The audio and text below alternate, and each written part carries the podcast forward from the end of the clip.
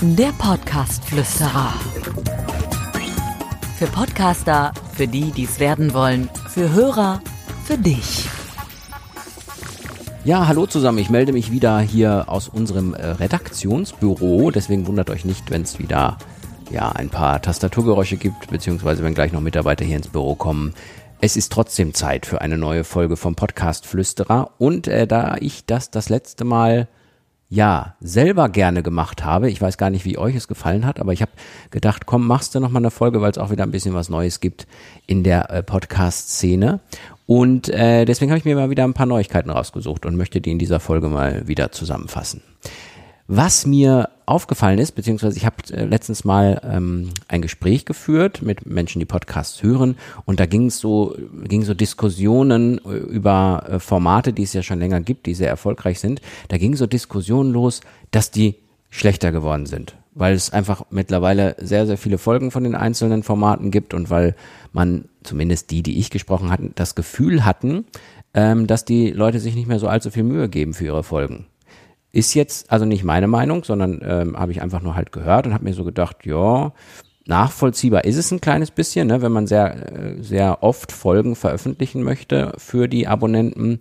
Dann braucht man natürlich immer wieder neuen Content und dann neue Motivation. Aber das ist bei einer Radiosendung, sage ich mal, wenn man jetzt Moderator ist oder Fernsehsendung ja nicht anders. Das ist also eigentlich kein Grund, ähm, es von der Qualität her schlechter werden zu lassen. Und da habe ich heute Morgen ähm, bei Quotenmeter einen Bericht gefunden, der mich äh, ein wenig wachgerüttelt hat. Quotenmeter ist ja, ähm, hatten wir tatsächlich sogar mal als Kunden. Das ist ein ja, Anbieter, der so Quoten misst bei Fernsehsendern. Da kriegt man morgens dann immer so gezeigt, wie viel Leute haben denn die Sendung eingeschaltet und die auch sonst den Medienmarkt an sich sehr, sehr gut äh, analysieren. Medien, Meinung, Menschen heißt das immer bei denen.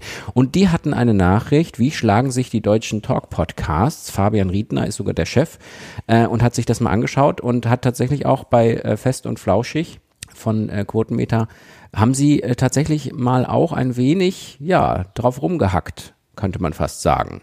Also es geht darum, dass äh, da durchaus einfach gesagt wird, dass Fest und Flauschig nicht mehr das ist, was es mal war. Also das ist jetzt kein Zitat, ja, das ist jetzt meine persönliche subjektive Zusammenfassung, aber es ging halt darum, dass man äh, mittlerweile mehr als 500 Ausgaben hat und dass der äh, Olli Schulz sogar selber mal gesagt hat, dass zum Beispiel so eine Corona-Sonderausgabe nicht das Gelbe vom Ei war. Das wird hier zitiert, dass er das gesagt hat und es gibt halt auch viele Hörer mittlerweile, die sagen, hm, das ist nicht mehr so schön, man wünscht sich das wieder ein bisschen anders ja, das bestätigte eigentlich nur die Meinung, die ich, die ich von Einzelnen gehört hatte, die jetzt dann tatsächlich nochmal im Internet bei einem relativ großen Anbieter äh, nochmal auf den Tisch gelegt wird. Vielleicht muss man sich das selber mal anhören und selber seine Meinung bilden, aber tatsächlich ist es natürlich eine große Herausforderung. Das weiß ich als äh, Podcast-Berater auch mit meinen Kunden, wenn ich denen sage, hey, wenn ihr Podcasts macht, dann müsst ihr das regelmäßig über einen sehr langen Zeitraum machen und müsst natürlich immer versuchen, Qualität aufrechtzuerhalten. Und das ist manchmal nicht so einfach. Und deswegen erlaube ich mir da jetzt auch kein Urteil und sage, das ist doof, was Fest und Flauschig da machen, weil dafür habe ich auch selber jetzt nicht alle Folgen gehört. Das äh, nächste, was ich gerne mal äh, schauen wollte, war ein Blick ins Redaktionsnetzwerk Deutschland. Ähm, www rnd.de. Könnt ihr auch mal schauen, da gibt es immer die Podcast-Charts nochmal vernünftig in der Übersicht, wie es bei iTunes und bei Spotify aussieht. Und ich habe jetzt mal zum Veröffentlichungsdatum heute, 31.07. mal geguckt und habe mal versucht, so ein bisschen herauszusehen, was da so für Wendungen kommen in den Charts, in den Top 10. Ist natürlich von der Interpretation jetzt immer so ein bisschen die Sache. Also was mir auf jeden Fall aufgefallen ist, ist natürlich, dass die berühmten ja, Blockbuster Zeitverbrechen Baywatch Berlin bei iTunes, gemischtes Hack, Zeitverbrechen Baywatch Berlin bei Spotify ganz oben sind und auch äh, schon länger oben sind und äh, praktisch nicht irgendwie darunter kommen. Weil sie einfach sehr, sehr gute Abrufzahlen haben, sehr, sehr gute Abonnenten haben. Fest und flauschig hier, äh, nicht passend zur ersten Meldung, hat tatsächlich ein Plätzchen gut gemacht oder mehrere, äh, zumindest bei Spotify und ist wieder nach oben gerutscht, nachdem sie ein bisschen runtergefallen sind. Ähm, Dick und Doof ist ja der äh, Podcast, äh, der bei den Jüngeren ja so angesagt ist mit diesem Luca. Kenne ich tatsächlich auch, äh, weil ich den YouTube-Kanal bei meinem Sohn immer mitgucke, wenn der das macht. Äh, übrigens eine ähnliche Tendenz, wo ich sage, irgendwann wird es auch schwierig, wenn man nur über Werbesachen spricht und ähm, auch nicht mehr die Qualität liefert, die man am Anfang möglicherweise geliefert hat, sagt selbst mein Sohn manchmal, dass er sagt, oh, da war jetzt irgendwie. Aber er findet es trotzdem lustig. Also so ganz so viel kann er auch nicht falsch machen.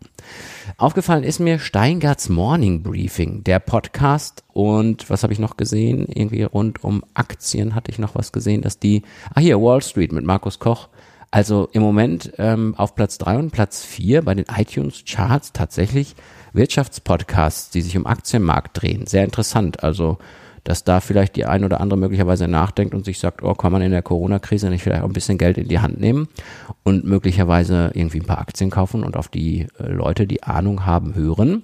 Wer weiß, ob sie deswegen da oben sind, aber anscheinend tummeln sie sich auch mittlerweile da oben rum. Ja, was haben wir sonst noch? Die ganz üblichen Nachrichtenformate, ne? Also Deutschlandfunk Nachrichten auf Platz 5 bei Spotify, Tagesschau in 100 Sekunden auf Platz 7 bei Spotify, eine Stunde History, Deutschlandfunk Nova. Also auch sehr viele Radiowissen, sehr viele äh, Nachrichtenpodcasts weiterhin in den Top 10. Aber wie gesagt, Zeitverbrechen, gemischtes Hack, Baywatch, Berlin, fest und flauschig. Wir kennen diese Namen. Sie sind auch im Juli, Ende Juli in den Charts bei beiden ganz oben. Dann habe ich eine sehr interessante Studie gefunden. Da weiß ich noch gar nicht so richtig, was ich davon halten soll. Also zum einen ist es ja so, dass ich ja äh, mich freuen würde, wenn man mal wieder so eine richtig schöne große Befragung, so eine aktuelle Befragung machen würde, wie viel Deutsche hören eigentlich Podcasts. Jetzt habe ich letztens in einem Bericht bei Horizont gelesen, dass 13 Millionen Deutsche wöchentlich Podcasts hören. Diese Zahl Hätte ich gerne gewusst, wo die herkam, haben sie da aber gar nicht gesagt, haben es einfach als Fakt dargestellt. Und meine Zahl, die ich kenne und wo ich auch weiß, wo die Studie dazu ist, ist ja, dass jeder vierte äh, Deutsche mittlerweile sehr aktiv Podcasts hört. Jeder vierte, das ist eigentlich auch das, was ich so kenne. Und ich habe hier einen Bericht bei ähm, Werben und Verkaufen gefunden, den ich ganz spannend fand, weil die haben eine Studie gemacht, eine tiefenpsychologische Studie mit, ja, Teilnehmern, Probanden, warum die Podcasts hören, wie die Podcasts hören und haben dann versucht, ähm, ja, tiefen psychologische Erkenntnisse daraus zu schließen. Das fand ich interessant. Die haben das natürlich auch wieder gemacht, wie man das so kennt, weil sie sagen, ja, liebe Werbetreibenden, guckt euch das doch mal an. Man kann auch mit Podcasts äh, Werbung einbuchen und dann Erfolg haben. Aber was ich eigentlich am spannendsten fand, waren die zwei äh, Ergebnisse, die dabei herauskamen. Ich muss sie mal gerade kurz suchen. Die Ergebnisse haben praktisch dargestellt, dass Menschen Podcasts zum einen wegen der Alltagsflucht hören, weil sie sagen, dass man halt mit Informationen überflutet wird, dass man mit Bewegtbild und mit äh, Informationen aus dem Internet in schriftlicher Form und mit Bildern etc. so zugeschüttet wird, dass die Podcasts eine Art Alltagsflucht sind. Ja, das mal so grob zusammengefasst. Und das Zweite, was die herausgefunden haben, ist, das Bedürfnis nach Multitasking. Das fand ich auch spannend. Also klar, dass man jetzt Podcasts, wenn man das hört, zwischendurch auch nochmal was anderes macht, ist auch logisch. Aber gerade im Bereich der Fortbildung sozusagen, also Educasts zu hören etc. kam heraus, dass es auch um die Fähigkeit und, und, und um das Bedürfnis Multitasking geht. Ja, gut. Finde ich interessant. Also ich weiß nicht, ob ihr das interessant findet, aber äh, ich finde das interessant. Und ähm, ja, die gehen dann in der Studie noch weiter darauf ein, dass man halt, ja, da profitieren Werbetreibende von, wenn man da praktisch ähm, so solche Ergebnisse zeigt, dass das wirklich auch bei den Menschen ankommt. Ja, also über die weiteren Teile. Aber das ist Werben und Verkaufen. Natürlich reden die hinterher auch noch über Werbung. Aber die haben auf jeden Fall eine Studie gemacht. Das war übrigens, um die Quelle nochmal zu nennen, der Vermarkter AS&S, ARD Werbung, Sales und Services. Das sind auch die, die die große Studie damals gemacht haben.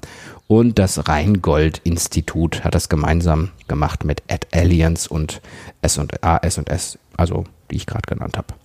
Ja, also sagen wir mal, die sagen auch, dass es Podcasts ein erstaunliches Potenzial haben ähm, und dass die Menschen Podcasts tiefenpsychologisch offenbar hören, weil sie die Sehnsucht nach Multitasking haben und Alltagsflucht betreiben wollen.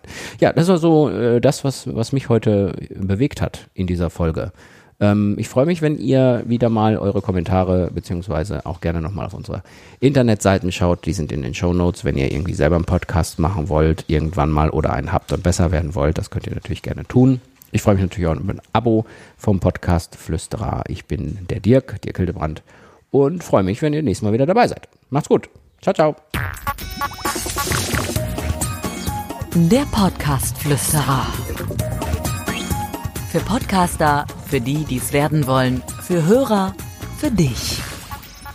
Abonniere den Podcast-Flüsterer auf iTunes. Im Auto, zu Hause oder in der Bahn. Alle wichtigen Entwicklungen der Podcast-Szene verständlich und hörbar.